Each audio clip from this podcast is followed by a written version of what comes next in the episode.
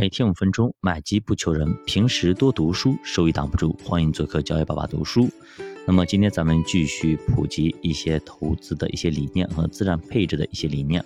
上一节我们聊到了复利啊，其实很多的机构啊，其实都在混淆一个概念，就是单利和复利啊。告诉你有一个很高的收益率，但其实呢是单利计算的。比如呢，还是每年百分之十的一个利率，单利计算的话，那么十年。才能够翻一倍，五十年才能翻五倍，跟复利的一百一十七倍差了二十多倍的一个收益。那反过来，单利的年化百分之十，放到复利上来说，只相当于年化百分之三点六。所以你想想，这是多么大的一个坑！有人会说，给你一个年化百分之十的产品，你一定要问清楚，到底是单利还是复利。而且现在很多的产品，比方说幻想里面的增额终身寿。都在打复利的一个擦边球，是吧？什么三点五复利，真的是这样子的吗？你去看一下前十年在二点九，是不是？那为什么它有三点五复利呢？它把前面的金额降低，然后后面抬高。其实不管怎样，你有没有拿到三十年以上，哎，三点五复利就别想了。所以到最后你算来算去，算的还是单利，就没有意思。所以你要自己会算，你不要听别人的。你拿个 Excel 表一拉就知道了，ARR 内部收益率一拉就出来了吗？很简单啊，单利复利怎么算？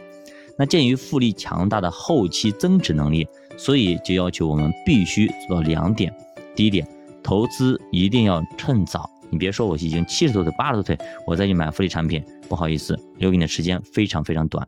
你得有足够的时间去滚雪球，即使雪坡再长，雪再厚，那么你只能推个几步。那么别想从一个很小的雪球变成很大的，是很难的。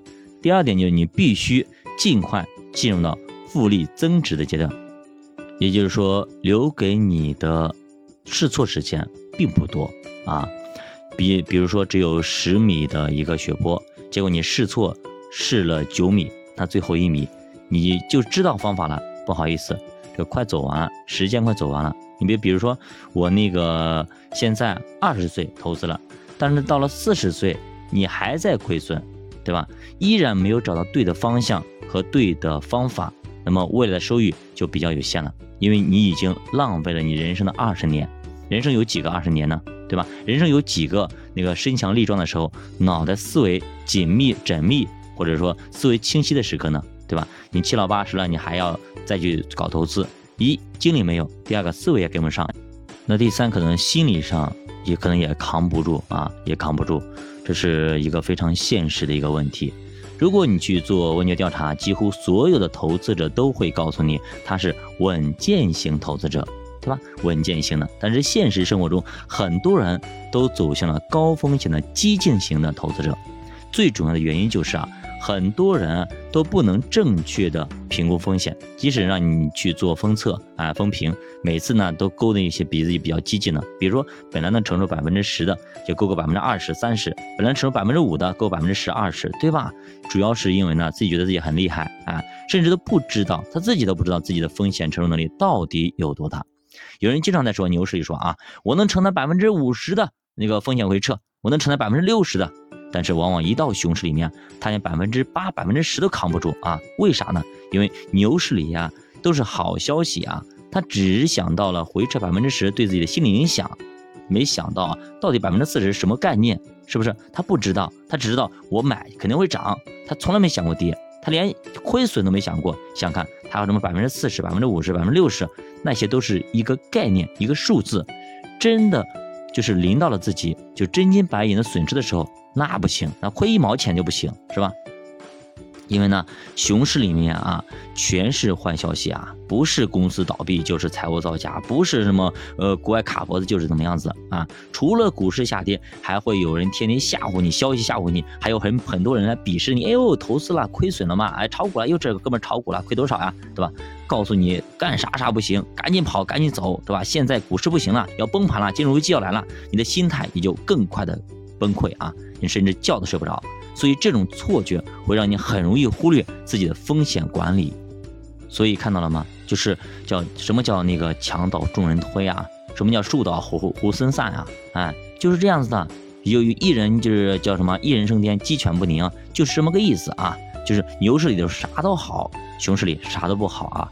投资目前有这么几个逻辑，我们分析一下。第一个，首先呢就是分为基本面分析派啊，一个呢是技术分析派，两个主要的流派啊，也是对立的流派。还有呢就是有效市场假说，告诉你拿着指数就行了啊。但其实最基础的逻辑就两点，就是择时和选股，或者叫做选择资产。一般有这么几个常规的操作啊，或者投资方法。第一个，相信择时和选股都是可行的、有效的。越是能力不足、经验不足的投资者，越是信任这样一种信仰啊。他们一般都会自己去选择，根据自己的判断去投资、去赌，赌哪只股票会涨停，赌哪只股票会翻倍等等的呢。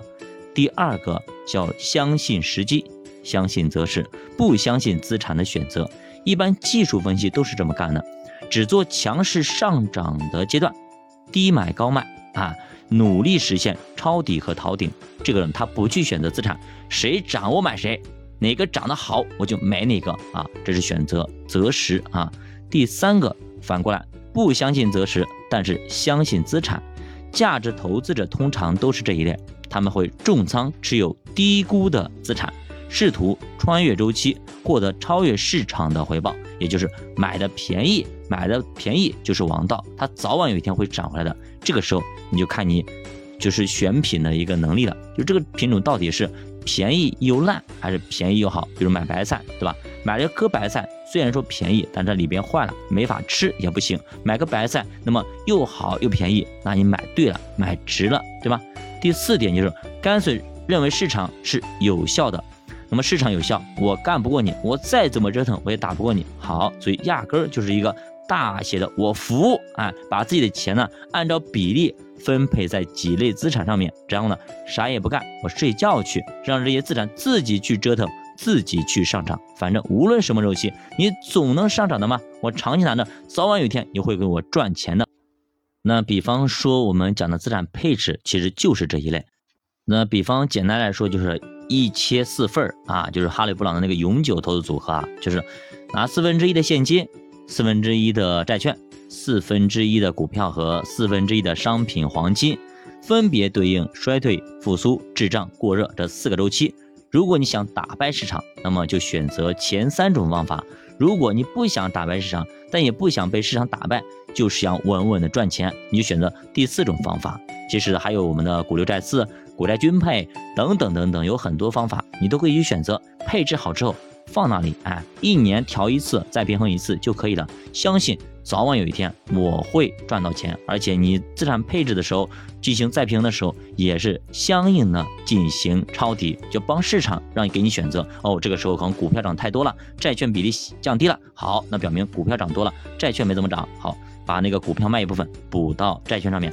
恢复它的一个比例，这样的话，相应的话就是让组合帮你指导，告诉你，好，这个时候该调整了。你相应的就是进行了一个止盈啊。如果是股票跌多了，债券呢还要有涨，那这个时候那表明呢股票跌的太多，恢复比例，把债券卖掉去买股票，同样进行了一个相应的抄底，就是这么简单的一个道理。那么还有哪些具体的方法和操作呢？我们下节再继续接着讲，教德书陪你一起慢慢变富。我们下节再见。